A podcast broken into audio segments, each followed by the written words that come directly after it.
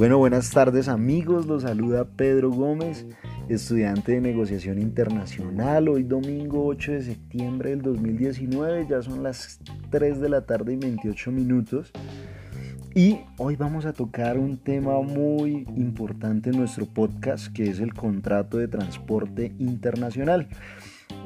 Primero vamos a definir qué es el contrato de, transporte internacional, los factores que debemos tener en cuenta al negociar un flete, cuál es el proceso que debemos realizar para llevar a cabo un contrato de compraventa y quiénes intervienen en el contrato de transporte. Por último vamos a hablar de los Incoterms, los famosos términos de negociación internacional, que por cierto eh, este año eh, hubo el lanzamiento en la Cámara de Comercio de Bogotá de los Incoterms 2020 esto se llevó a cabo acá en la ciudad de Bogotá por la Cámara Internacional de Comercio y eh, ya a partir del primero de enero del 2020 empiezan a, empiezan a, regir estos nuevos términos de comercio internacional. Voy a estar haciendo un podcast hablando de los cambios sustanciales, si vamos a seguir utilizando los mismos 11 términos, qué términos cambiaron, entonces va a ser muy interesante tratar este tema. Hoy por último vamos a hablar de los seguros, entonces, ¿qué empresario en la tierra pone sus mercancías sobre el mar o por aire sin asegurarlos. No creo que ninguno haga eso.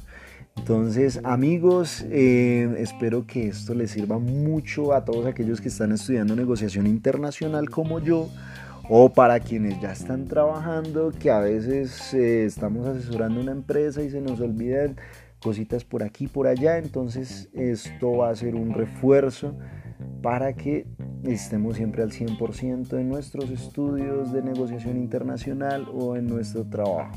Amigos, bienvenidos y empecemos.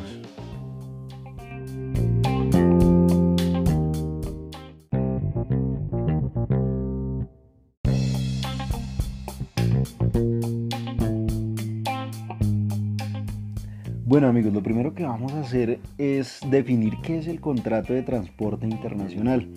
El contrato de transporte se puede definir como un contrato en virtud del cual las partes se obligan por cierto precio a conducir de un lugar a otro, bien sea por tierra, canales, lagos o ríos navegables, pasajeros o mercancías ajenas y a entregar estas a la persona a quien vaya dirigida. Entonces, es de gran importancia definir si el Incoter que seleccionamos incluye el transporte internacional. Ustedes dicen, bueno, pero ¿por qué va a hablar de Incoterms ya?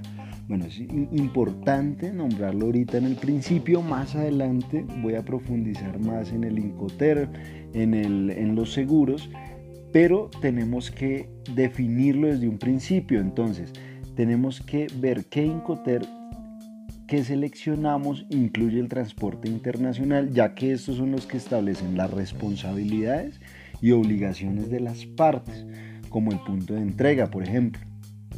Bien, cuando ya hemos definido el Incoterm y el modo de transporte que vamos a utilizar, debemos proceder a cotizar los fletes, para lo cual al momento de negociar debemos conocer las tarifas referenciales para el mercado internacional y las variables como condiciones y características de la carga, cantidad de envíos y modos de transporte, así como aclarar qué tipo de producto, entonces el peso y los cuidados que nuestra mercancía requiere.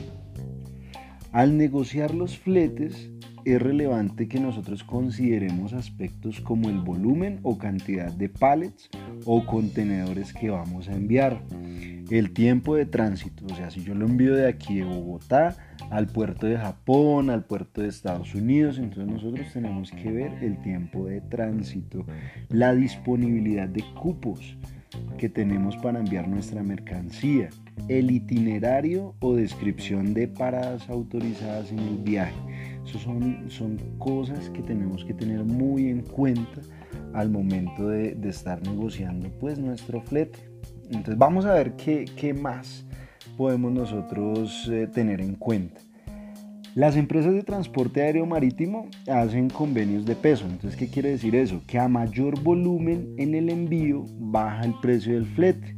Entonces es muy conveniente para nosotros entonces eh, optimizar los espacios y enviar lo máximo que podamos, obviamente teniendo en cuenta pues la economía, factores de eh, la economía de nuestra empresa, factores que ya hemos tenido en cuenta antes de hacer este proceso. Bueno, algunas empresas suben las tarifas porque ponen a disposición del cliente nuevas frecuencias. Entonces tenemos nuevas frecuencias que son más rápidas, frecuencias eh, que nos agilizan este proceso, entonces eh, suben, suben las tarifas y nosotros vamos a tener la mercancía mucho más rápido en, en nuestro puerto destino. El número de contenedores requeridos es muy importante tenerlo, tener esto en cuenta, este factor cuando nosotros estamos negociando los fletes, debemos tener en cuenta el tamaño de estos, si son de 20 o de 40 pies, las dimensiones y el peso. Esto lo hacemos para garantizar que no se presenten excedentes o sobrantes de carga. Entonces es lo que hablábamos ahorita, la optimización al momento de que nosotros estamos enviando nuestra mercancía. Al cerrar la, la, negociación tenemos que tener muy en cuenta las principales formas de pago que se utilizan. 15 días de plazo para el modo marítimo y 30 días para el modo aéreo. Y entonces también podemos ver que en la actualidad hay una tendencia que es pagar el flete en el país de destino y no en el país de origen, como es en el caso de los negocios que hacemos eh, con el mercado estadounidense. Y esto es debido a las fluctuaciones que tenemos con el dólar. Algunos aspectos que no se pueden negociar entonces que ahí nosotros no podemos ya negociar porque son factores que se nos escapan entre comillas de las manos, que son las fechas del itinerario, la frecuencia, el tiempo de tránsito y los costos adicionales. Estos son los aspectos que no podemos negociar y es todo esto que nombré, es todo aquello que debemos tener en cuenta al momento de nosotros negociar nuestro flete.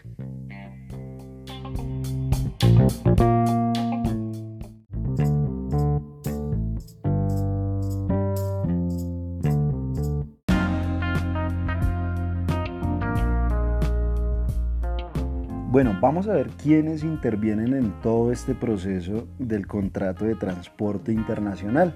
Vamos a analizar primero la figura del porteador. ¿Quién es el porteador? Es quien contrae la obligación ¿Qué obligaciones tiene esta figura? Recibir la mercancía, emprender el viaje, custodiar la carga durante todo su recorrido y entregar la carga al destinatario. ¿Qué derechos tiene? Tiene derecho al pago del flete convenido. Veamos la figura del cargador. ¿Quién es? Esta figura es quien por cuenta propia o ajena encarga la producción de mercancías al porteador. ¿Qué obligaciones adquiere? Entregar mercancías al porteador, aportar la documentación exigida, pagar el flete convenido y los derechos que adquiere es la ejecución de la prestación convenida, a dejar sin efecto el contrato y derechos de preferencia, que más adelante hablaremos de esos derechos de preferencia. La última figura que vemos es el destinatario. ¿Quién es el destinatario? Es a quien se le envía la mercancía, como su propio nombre lo dice. Puede ser a su vez el cargador y destinatario.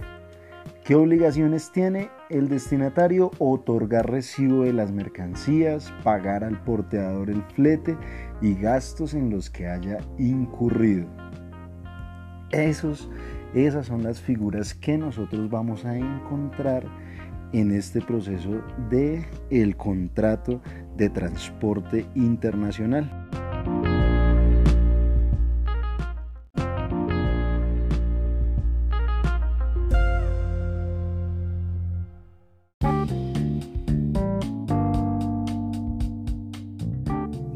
A lo largo de, todo este tema que hemos visto hoy con respecto al contrato de transporte internacional, llegamos a mi parte preferida donde vamos a hablar de los terms o términos de comercio internacional y a la vez vamos a hablar de los seguros. Vamos a profundizar en esta parte.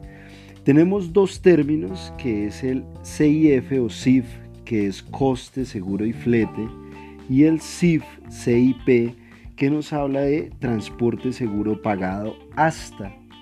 Estos dos términos nos hablan de que se exige un, un seguro. Entonces, ¿qué obligaciones eh, van aquí incluidas con estos dos términos. Entonces el vendedor debe obtener un seguro de la carga.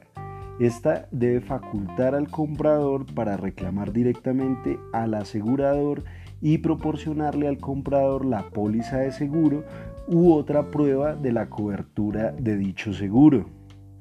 El seguro va a ser contratado con una compañía de seguros de buena reputación. O sea, siempre tenemos que buscar eso. Y a falta de acuerdo expreso, en contrario, será conforme a la cobertura mínima de las cláusulas del Instituto para la Carga, Institute Cargo Clauses, del Instituto de Aseguradores de Londres, Institute of London Underwriters, a petición del comprador.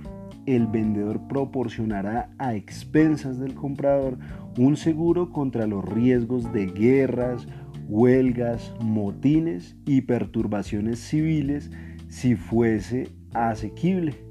El seguro mínimo debe cubrir el precio previsto en el contrato más un 10%.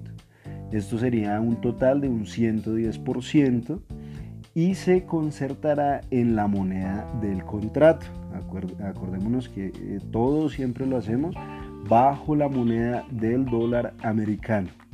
Tanto el comprador como el vendedor deben proporcionar a su contraparte y a petición de esta la información necesaria para obtener cualquier seguro adicional. ¿Listo? Entonces, ¿qué sucede en los demás términos e Incoterms? Vamos a ver.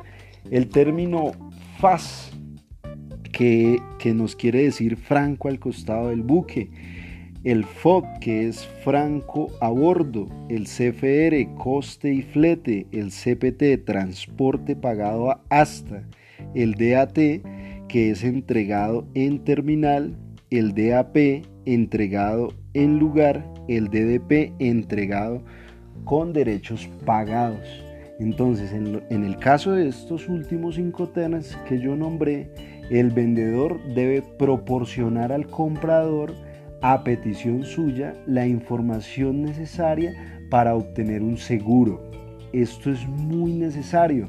O sea, si no hayamos utilizado los términos CIF, CIP, que nos obligan a tener un contrato, es muy recomendable que si utilizamos los otros términos de Incoterms, siempre eh, asesorémonos para contratar un seguro que nos proteja nuestra mercancía. ¿Listo? Hay dos modalidades de contratación de seguros de transporte. La primera son las pólizas individuales. Estas cubren los riesgos de un solo viaje o una sola operación. Tiene como ventaja que en su estructura están redactadas las cláusulas convenidas y permite tanto al beneficiario como al banco identificar la modalidad y el alcance del seguro. Las otras son las pólizas globales o pólizas flotantes. Estas pólizas cubren durante un plazo determinado todas las mercancías expedidas hasta el límite fijado con la posibilidad de extender a carga almacenada, si se usa para los riesgos especiales como guerra, huelga, robo a mano armada, cambio de ruta, trasbordo o almacenaje en exceso, las compañías aseguradoras realizan un análisis previo y lo hacen por convenio expreso. Listo, ahora, ¿quiénes intervienen en un contrato, la, en la toma de un contrato? Está el tomador, que es quien contrata la póliza, bien sea el exportador o el importador. El asegurador, que es la empresa aseguradora que puede asumir los riesgos asociados al transporte. El asegurado, la persona en quien el suceso de cualquier riesgo puede afectar directamente nuestra carga, nuestra mercancía. El beneficiario es quien por efectos del contrato tiene derecho a recibir cualquier contraprestación inherente al mismo de parte del asegurador. Listo, entonces tenemos que tener todos estos términos muy claros para nosotros tomar nuestro seguro, sobre todo eh, cuando vamos a utilizar los términos eh, SIF y SIP. ¿Listo?